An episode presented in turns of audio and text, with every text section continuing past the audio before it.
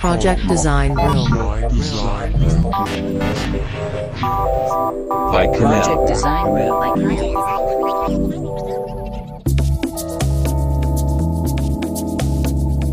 それでは前編に引き続きサヌ代表の福島源さんにお話を伺っていきましょういやそうなんですねじゃあそんなところがオリジンで、まあ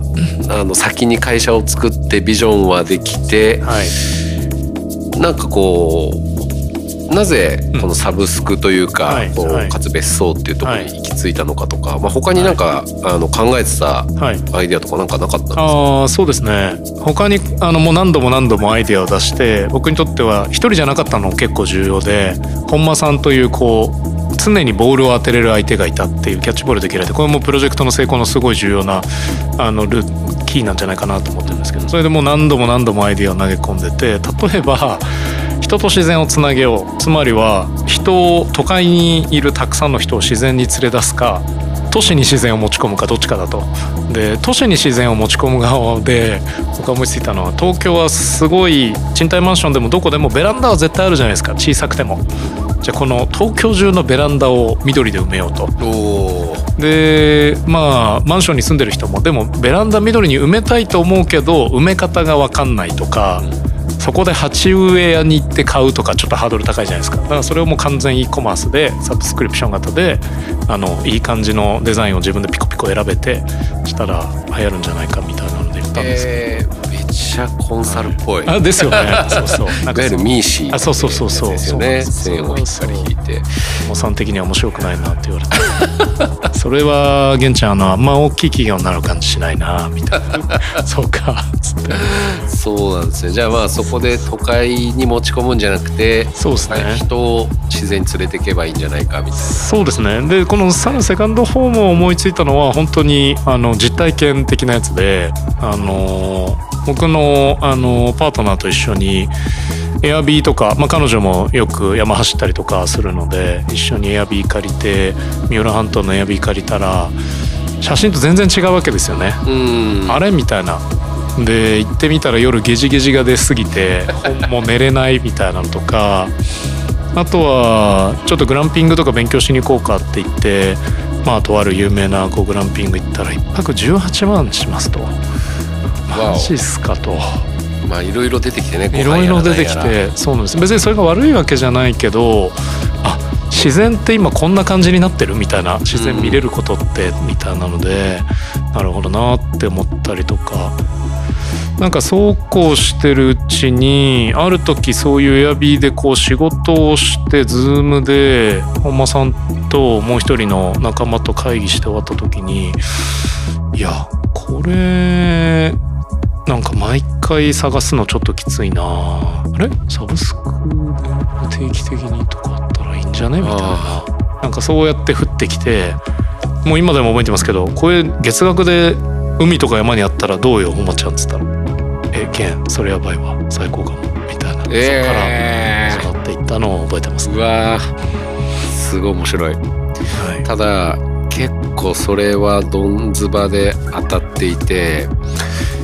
僕あのーそうですね。よく週末家族で出かけるんですけど、はい。まあ行くと楽しいんですよ。うんうん。でただよくよくしばしばはい。行く前にあのーちっちゃい喧嘩とか起こる そうなんですね。僕はまあちょっと僕の性格の問題もあるのかもしれないですけど要はどこに行くみたいな話で、はいすごいこうね僕の奥さんが探してくれるんですよ。あれもいいこれもいいまあ、選択肢が例えばはい。5つぐらいあって、はい。あのなんかどこもいいなと思うしあのうんどこでもいいと思う。みたいなはいはいはい。こと言うと、はみたいな。言い方の問題もね多分ねあると思うんですけどいやでも本当にどこもいいと思うんだもん。みたいなあ感じがやっぱちょっと辛かったりとか。あと何気にやっぱりこう道に迷っちゃったりとか、ーはいはいはい。生き方へ考手がそうり分かんなくてこうえ何水着持ってった方がいいの？どうなの、はいはいみたいな、あなんか忘れたみたいなこととかがなんかこうちょっと旅をあ一瞬こう冷やしてしまうような。いやーそう確かに 行きつけの中華屋のありがたさみたいなやつですね。すよね。はい。だから何も考えずに。そうですね。まあ空いてる日がうちらもスケジュールが空いてるんだったらあいいじゃんみたいな。うんうん結構やっぱここはある意味こう東京圏内に住んでる身としてはやっぱどんずば来た感はありがとうございます。たのかななんて思いますね。うん、なんかかなりやっぱキャンプも行く、あの方だったんですけど、はちょっとめっきりはあの布団が気持ちよすぎてい。一回止まっちゃうとね。最近は、はい、なかなか行けてないですけどね。あとデブさんはそういう使い方もしかしたらしてないかもしれないですけど僕自然行った時やっぱりすごい幸せを感じるのは実は自然の中で仕事をしてる時なんですよ。あなんかマジで嬉しいってなるんですよ。なんでかわかんないんですけど白馬に1週間滞在してでもちろん雪山登ってとかバーベキューしてとかそういうの楽しさもあるんですけどその日常生活の象徴の仕事を自由な場所でめちゃくちゃ綺麗な景色見ながら自由にやってるっていうことにすごい幸せを感じて自分の目の前のコール電話会議の内容とかも愛愛しちゃうみたいなのとかなんかアイディアもどんどん本当に普通に降ってくるしとかなんかそういう感覚は結構自分の中では結構原体験的にというかこうサンルのセカンドホーム事業を探す中であって絶対俺だけじゃなくもし選択できるんだったらそういうとこでずっとじゃなくてもたまにそういう風な働き方したい人ってやっぱ多いんじゃないかなって思ったっていうのもこのセカンドホームの原点ですね。そうですね。いや、あの、共感が深くて、結構僕も、なんすかね、こう、年度始めの今年の、なんだろう、こう、一年の計を立てるみたはいいな、はい。まあ、仕事をしている時に、なんかこう、川あの前に一脚椅子立てて、スケッチブックだけ持ってくみたいな、あれはかなり私服というか、あんた休みなよみたいなこと言われるんですけど、い、やめっちゃ今私服なんだよわかります。その感覚わかる。まあそれは確かにあるんですね。ただ、はい。結構これ僕の今家族構成の、まああのまあ特性があるんですけど、はいはい。まあ、小学生の子がまあ2人いると、うんあのおのずとやっぱ週末にそうですよね。行くっていうことになっていて、まあ、僕はもうそこそこのなんていうんですかねストレスが、はいはい。やっぱこう場所に縛られすぎない初等教育のプロジェクトめっちゃやりたいなって思っちゃってるんですけど。本当にそれやりたいですね。いやそこなんかやりましょう。いや本当に幼稚園生とか保育園児は今サヌちょっとやりたいなと思ってて、うんうんうん。連れてった時に今保育留学がすごい増えてきてるとかちょっとやってる人たちいるので、うん八ヶ岳の僕らの拠点に来てる時に子供預かりますと。地元のあの保育園で。そうするとお父さんお母さん結構フリーになって自分でこう書き物したり仕事したりして。で子供たちもある種その自然の中に行けてとかっていうのができるんで。なんかそれは小学校だとねよりハードル上がるんですけど。うん。やっぱやれるとたちにとってもいいんじゃないかな。いやそうなんですよね、結構まあ移住にしても、うん。そういう旅行にしてもかなりやっぱこの学校というものに、うんうんうんうん。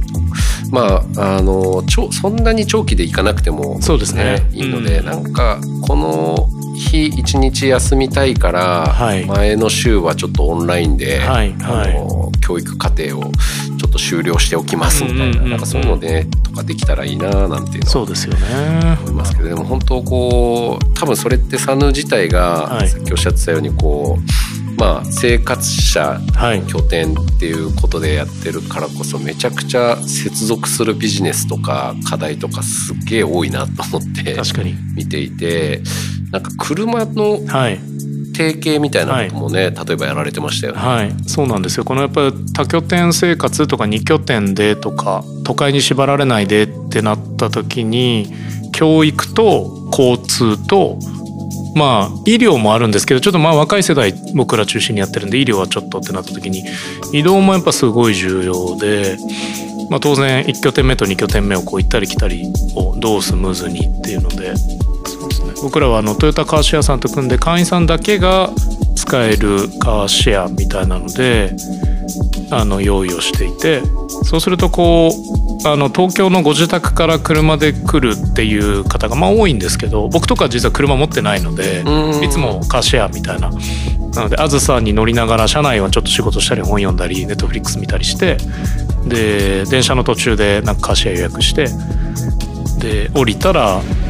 あのレンタカーのこう面倒くさいなんかみたいななくもう本当に自分の車のようにそのカーシェアを使えるっていうそういうのができたらもっと多くの人が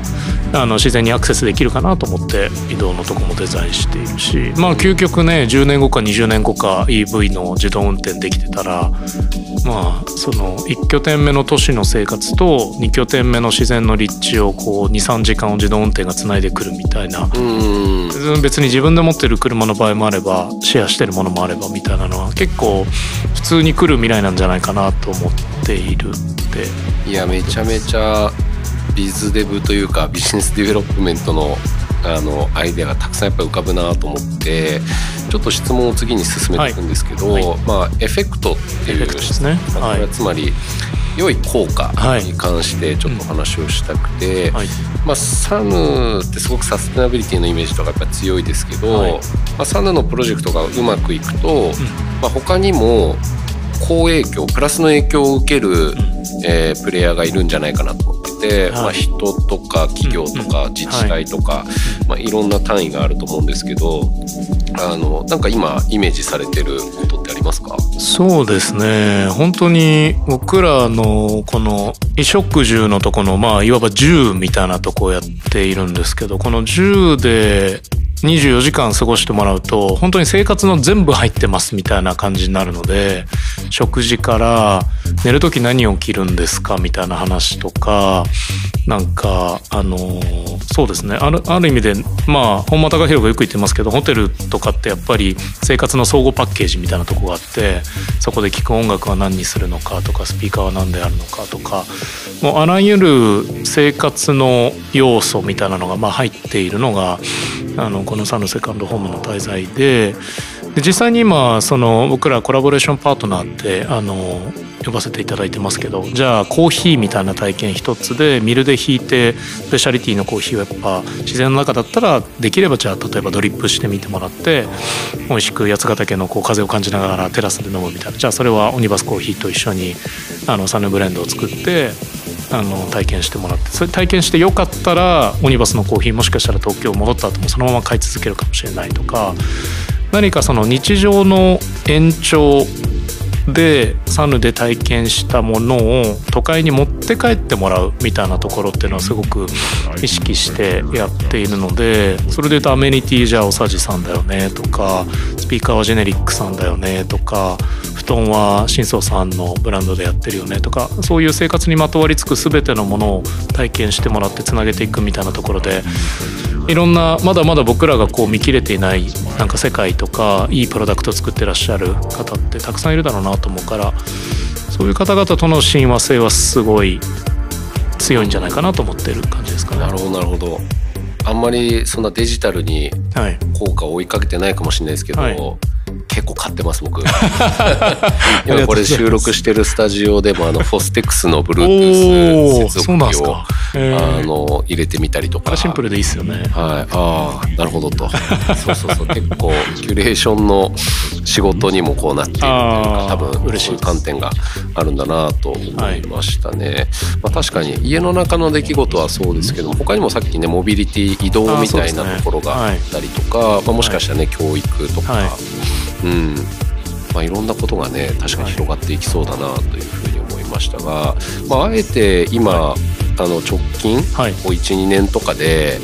こんなチャレンジしてみたいから、うんうん。もし興味あったらこの指止まれしたいとしたら、はいはいはい。どんな人に話しかけておおそうですね。うーん。この指止まれで話しかけたい人？いやあのこれ日本語で収録しちゃってるんであれなんですけど早く日本をから世界中に広げたいっていうあの欲求があってみたいな。いはいはいい。やはいその前にあれか。関東近辺でしかやってないのでいや我が地にサヌ来てくれっていう人がいたら、まあ、まずは関西周辺とかあの北海道の札幌周辺とか仙台周辺とか九州の福岡周辺とか、まあ、まずは日本中の自然に行けるようなサービスにしていきたいなと思ってるしサービス開始してリリースした直後に一件ニュージーランドの同じようななんかキャビン作ってる事業者さんから連なんか連絡来てこれもうすごいね最高のビジネスだねニュージーランドでもやろうよみたいな言っていただいたんですけどなんか日本に限らずこう広げていきたいなとか思ってたりするんで聞いてらっしゃる方いいですね。ここでできたらいいんじゃないとかっていう人がいれば声かけてほしいなとか思ったりします、ね、なんかそれは具体的に、はい、例えばうち土地が余ってるんだけどどう？みたいな声かけがいい。感じなんですか、はい、それもそれが一番直接的でありがたいかもしれないですね。一応サヌのウェブサイトの中にあの土地もしサヌで活用いただきたい方はとかって出してたりするので、まあ、そういう分野もありますしあとは建築？僕らその建築をプロダクトとして作るっていう思想を持っていてまあ、テスラさんが EV 作るとかアップルさんがコンピューター作るように建築をプロダクトとして捉えて建築って一個ずつ設計士さんがこれが俺の世界観だって言ってこういろんなものができていくっていう一点物みたいな世界をもうちょっとこうプロダクトとして3万部品ぐらいでサヌキャビンできてるんですけど1個の完成品として作る。で作ったものをお客さんのレビューを踏まえながらちょっとずつ改善していくみたいな思想でやってるんですけどこの建築のプロダクト化みたいな領域はえっとまあインターネット・オブ・シングスじゃないけど IoT みたいな分野でももっともっとやれる領域があるしサステナブルにしていこうと思ってももっとこういう断熱の素材使ったらいいんじゃないとかそこだけで企業がもう10社も20社もできるぐらい深い領域なのでで僕らはまだまだ弱いあの追求しきれてないのでなんかその辺でこうすでにやられてる事業者さんとかこういうまあサステナブルなあの木材のあの原材料の開発やってますとかいう企業さんはぜひ話したいなとかって思ったりしますね。うんうん、ありがとうございます。いや確かに多分目指されてるビジョンの方がでかいから ね、まだまだ拡張の余地はあるんだろうなっていうのは、はい、よくわかりました。じゃあ一方でその次の問いがあのチャレンジということで、はい、まあこれはあえて前向きに言ってますけれども、はい、結構やっぱプロジェクト進める中でしんどいこととか、結構分厚いなこの壁みたいなあると思うんですけれども、うん、なんか最近まあぶち当たってるまたはちょっと最近超えたけど、ここは結構辛かったなみたいな、はいはい、ちょっとエピソードがあれば教えていただきたいです。そうですね。もうチャレンジしかないなという感じですけど一個は大きくはやっぱり裾野を広げていきたいと思っているのでこの月額5万円ってもうぶっちゃけて言うとやっぱり一定のこう利用できる人ってのは限られてくるあの金額も含めですね、はい、年間だとかける12してってなっていくので。でもこれが本当にいろんなあのイノベーションの結集によって月額3万円とかあの2万円ですって提供できたらもしかしたらあの日本にいるとても多くの人にとってそのファーストホームの都会の賃貸と合わせて23万でセカンドホーム。これで大体住宅費って考えるよねみたいなことがもしかしたら当たり前になるかもしれない。なんかそれぐらいまでその広げるたいなでもまだまだそこまでいけてないなとかまあまさに法人もそうですけど自分で払おうと思ったら高いかもしれないけど企業の姿勢としてあの入ってもらって働く場所の一つとして使ってもらう。そしたらもっと体験できる人多いよねとか。この辺はまあチャレンジとしてはやっていかなきゃいけないなっていうのが一個ともう一個はめちゃくちゃお金がかかるっていうこのプロジェクトの中ではやっぱりもう本当にインターネットとかソフトウェアというものではなくて土地建物みたいなもうザ・リアルみたいな仕事なのでこれをどうあのファイナンスしていくかっていうのはあのもう永遠のチャレンジっていうかここを解きほぐせると本当にあの広がっていく大きな可能性を秘めてるかなと思って。どうやってそのなんだろうな伝統的なお金の集め方じゃない新しい21世紀の集め方って考えれないのかなみたいな思っててはい。まあ、銀行さんにお金を借りに行きますとか株主さんとか投資家さんに投資してもらうじゃなくてもっと民主的な不動産のこうお金の集め方とかで、まあ、今いろいろこう広がってきてるんですけど、まあ、ブロックチェーン技術とかも使いながらこの分野をやっていけるとで不動産投資っていうとなんかすごいギラギラしたうん。無機質でちょっと怖い世界みたいなのあるじゃないですか。ハゲタカ感、ね、ハゲタカ感、はい。そうそう。それをサヌがちょっと自然とか人間のあったかさとかコミュニティとかそういう概念を持っていろんな人から応援してもらってあの資金を集めながらそれでこう、まあ、ある種のサブスクライブできるこう拠点を増やしていくとかっていうそこはまあチャレンジでもあり頑張って取り組みたいなと思ってるし我こそはそこに挑戦したいというファイナンスを俺やらしてっていう人がいたらぜひ連お絡欲しいなとそれはすごいですね。なるほいやひ2つお話しいただいたと思うんですけども、まあ、1つ目があの、まあ、裾野を広げるどはい。っていうところで、まあ、確かにあの、うん、決してめちゃめちゃ安いとは、まあ、僕もはい。思っていないですし、うん、何かこう代替的なものがあった時に、まあ、乗り換える可能性もゼロではなかったりとか、あと結構一回僕あのゲンさんに直接連絡もらって、はい。やめるのやめましたけど、ちょうどその犬がうちに来て はいあ犬連れてけない。そうですよね。連れてけないというか、まあ、当時当時何件かねありましたけど、なかなかこれいけないなってなって、ちょっと泣く泣く大会しようかみたいな話もあったんですけど結構やっぱりいろんなこう家族の形態があったりステージがあったりはい。する中で結構最近もこう思うのがそのやっぱり結婚あー出産みたいなことだけが家族じゃないはいはい。とかまあちょっとこう言い過ぎかもしれないですけど僕にとってはもう社員も家族みたいなもんですみたいなことがあったりすると、確かなんかそういう家族と呼ばれるこう単位について考え直す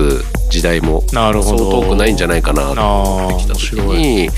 あの確かにそこでサヌの懐が広がってるとあなんか活用しやすいなと思ったりはしますけどね。なるほど。そうか。家族コネルに働いてる人も含めてネムさんにとって家族なんですね。でその家族が使えるといいですよね、そうなんですよ、うん。結局そこで行ってやりたいことってうん。息抜きしたり、うん。なんか話、うん。普段できないような話をしたかったりとか、うん。まあ、同じ体験をしたいっていうことがまあメインで、まあ、思い浮かぶ顔は結構、はい。うん。まあ、家族も、まあ、仕事仲間も割と同じだったりとかなるほど。しますしあとやっぱ最近いろんな、ね、あの自治体の動きも注目してますけど渋谷区があのパートナーシップ証明書を出したりとか。はい。まあでもあれってなかなか法公的なというかうん。法的なうん。拘束力があるものではないうんけど、まあ、本人たちは家族であるっていう認識とか、はい。まあ、やっぱいろんなことが多分そもそもに認識としてアップデートされてきそうなのでなんかそういうところに、うん、なんかこう寛容であるというかフィットするそうですよね。サヌであると素敵だなみたいなああいやそうですよね。うん。いろいろ考え始めてるのでぜひお待ちください。あのーはい。やっぱりホテルとの違いホームであるってなると人を招けるみたいなのもすごくあの自分が泊まってるホテルに人を招くってあんまり考えにくいじゃないですか。自分も客人としていくので、はいはいはい。セカンドホームっていうのは皆さんが主であるみたいなとこがあるので、こうある種誰かを呼んでくるみたいなのはすごく特徴的な行為だったりもするしまあそういう意味でそうデムさんが会員だったら社員の誰かをとかご両親をなのか友人をなのかなんかもっと自由に使ってもらえたりもっと人を招けたり、まあ、ある種広い意味での家族をこうにも使ってもらえるような仕組みってどうするかっていうのは確かにもう一歩二歩考えていかなきゃいけないですね。そうですね、まあ、そこは確かなチャレンジだなというふうに思いました。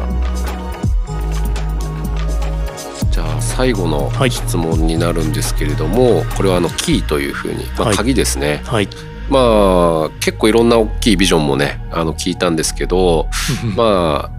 いろんな鍵があると思います、ん。プロジェクトをより大きな、まあ、成功に導いていくために何が鍵になるかなと難しいですね。たくさん思い浮かんじゃってるとは思うんですけど その面積が大きいのは何かなっていうところを。なるほど。広がっていく上で鍵になるものは何かですよね。まああのいいメンバーがサヌに集まって働くことですかね。いい気持ちで情熱を持って今何人ぐらいでやってらっしゃるんでしたっけ？今25人ぐらいまで来ましたかうね、ん。はい。どういうあの職種とかスキルというかど人が？いやもう本当にいろいろでその設計バックグラウンドの人間もいればこう本当に不動産頑張ってやってきましたもいればそのファイナンスとか金融みたいな人もいればあとはまあデジタル？そのエンジニアリングみたいな人も。本当に結構幅広いんですよねサヌは。うん。地区からで、まあ、デザインとかクリエイティブやってるメンバーもいるしとかマーケティングもいるしとか。あらゆるメンバーあらゆるプロフェッショナルというかあらゆる専門領域の人間が集まってって感じなんですけど。なんかサヌの思想としてはそのあのさっきの生活者と消費者ではないんであの消費者ではなくて生活者なんですみたいなのもそうなんですけど僕らサービス提供者とサービスを利用してくださるデムさんみたいな考え方はあんまりこの川を隔てて対岸にいる人っていう考え方あんまり持ってなくてもっと同心円的なものを考えていてで同心円で一番熱量が高い人が一番もうそれにかけてる人っていう意味でのサヌのメンバー、うん。僕と本間含めですけれどもでその次にサヌ的なものいいなと思ってくれてる人が一緒に働いてるパートナー企業、まあ、ADX みたいな建築チームだったり。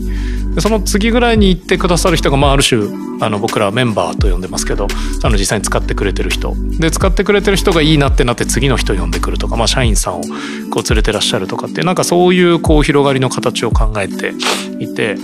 そういう意味で言うと一番真ん中の熱源が熱を失うと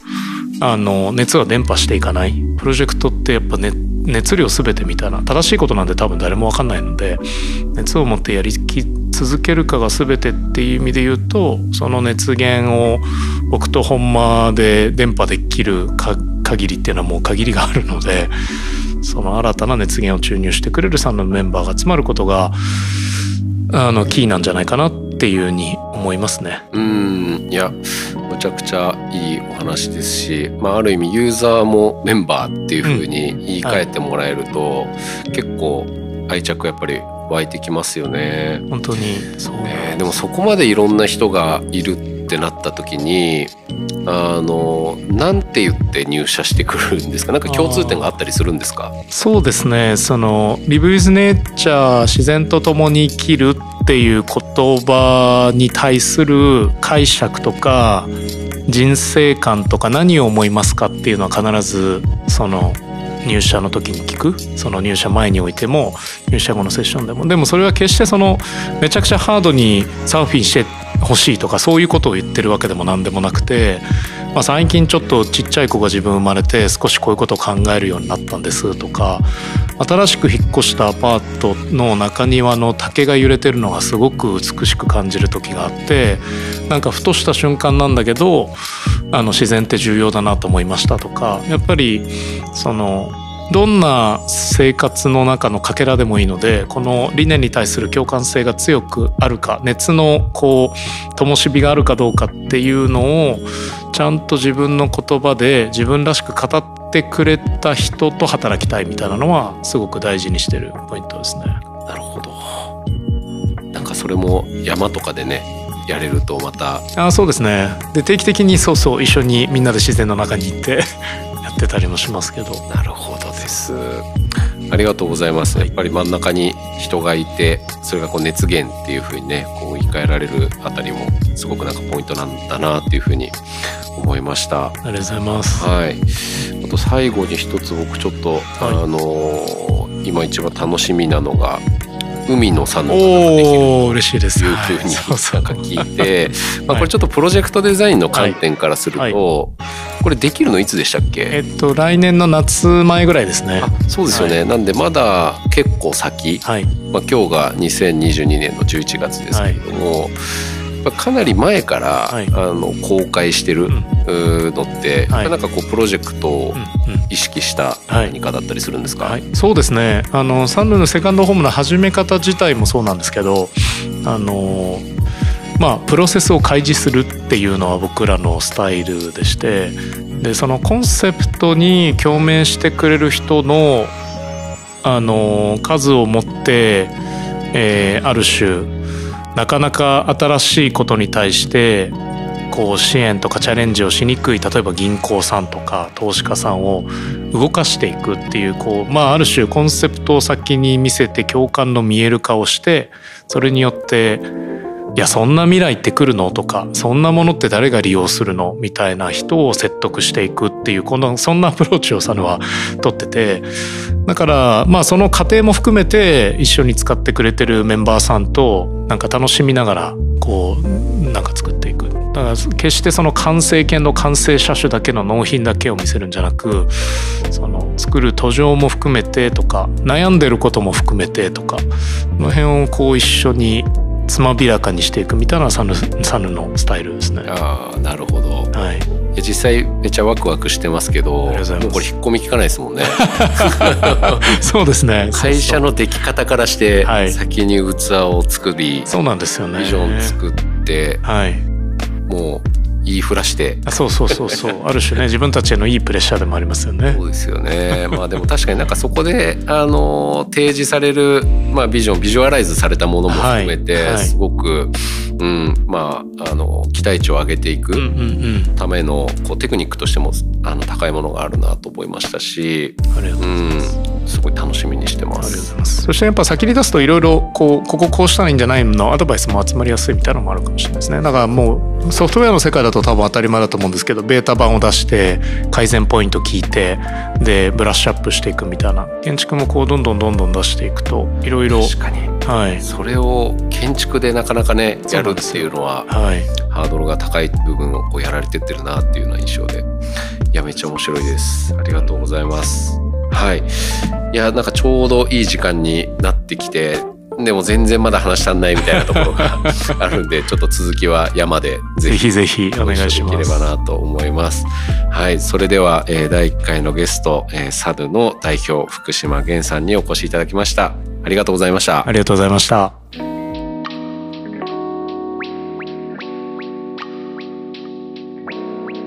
いやー初回から知的興奮が止まらないすごい面白い話でした。皆さんどんなインスピレーションを受けましたか？いやまさか事業内容が決まってないのに先に会社立ち上げちゃってそこから1年間ゆっくり考えるって結構びっくりしましたね。まあ、ある意味逃げ道を閉ざしてしまうっていうのもプロジェクトに勢いをつける秘訣なのかなというふうに思いました。そしてこのビジョンを言語化してやらないことを決めるってこれすごい大事ですね。やることじゃなくてやらないことを決める、まあ、そうすることで後々拡張されるであろうアイディアっていうのも制限されないと思いますしプロジェクトがすごく伸びやかに育っていくんじゃないかなというふうな印象を持ちました、えーリスナーの方にとっても、えー熱量の高いプロジェクトを立ち上げるためのヒントいろいろ伝わったんじゃないでしょうか。プロジェクトデザインルームでは新時代を導く先駆者たちと対話を続けていきます。プロジェクトを面白くしていくヒントこれからも発掘していこうと思っております。番組ではインタビューのリクエストやご質問ツイッターで受け付けております。えカタカナでハッシュタグプロジェクトデザインルームをつけてツイートしてください。それではまた次回をお楽しみに。お相手はコネルプロジェクトデザイナーの出村光代でした。